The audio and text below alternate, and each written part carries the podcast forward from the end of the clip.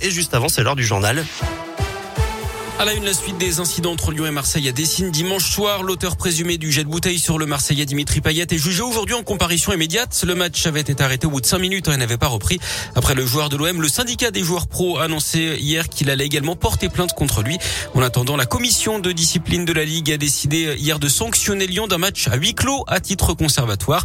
Une réunion a lieu aujourd'hui entre le ministre de l'Intérieur Gérald Darmanin, celle des Sports Roxana Maracineanu et les instances du foot français pour débattre de la sécurité dans les stades. Les deux ministres, d'ailleurs testés négatifs au Covid ce matin, ils sont considérés comme cas contact de Jean Castex contaminé par le virus. Le Premier ministre placé à l'isolement pendant dix jours. Jean-Pierre Pernaud, à nouveau malade, l'ancien présentateur du JT de 13h sur TF1 révélé souffrir d'un cancer du poumon. Il suit un traitement actuellement. Le journaliste de 71 ans avait déjà eu un cancer de la prostate en 2018.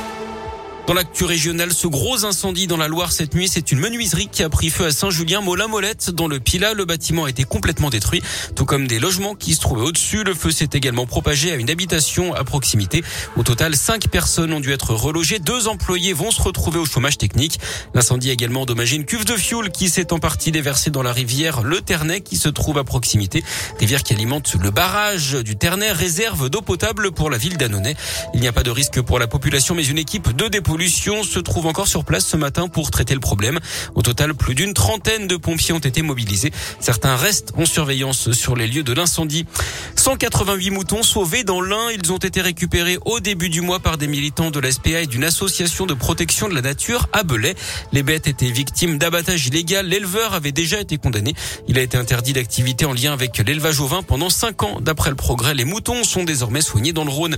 Les suites de l'affaire de l'adolescente traumatisée après avoir regardé un film d'horreur en classe dans le Rhône en 2019. Les parents de cet élève de quatrième demandaient une indemnisation à hauteur de 11 000 euros. Ils ont finalement été déboutés.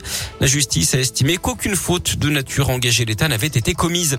C'est parti pour la 37e édition des Restos du Cœur. La campagne hivernale commence aujourd'hui. L'association alerte sur l'aggravation de la précarité des plus démunis provoquée par la crise sanitaire. Elle a aidé 1 200 000 personnes depuis novembre 2020 et distribué 6 millions de repas supplémentaires.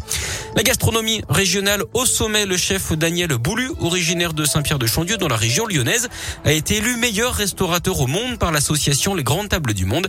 Le cuisinier de 66 ans est installé depuis près de 40 ans à New York, aux États-Unis. Il a également des restaurants au Canada, à Dubaï, à Singapour, mais aussi aux Bahamas. Allez, on reparle de foot sur le terrain cette fois avec la cinquième journée de la phase de poule de Ligue des Champions ce soir avec les Lillois qui reçoivent les Autrichiens du Red Bull Salzbourg à partir de 21h.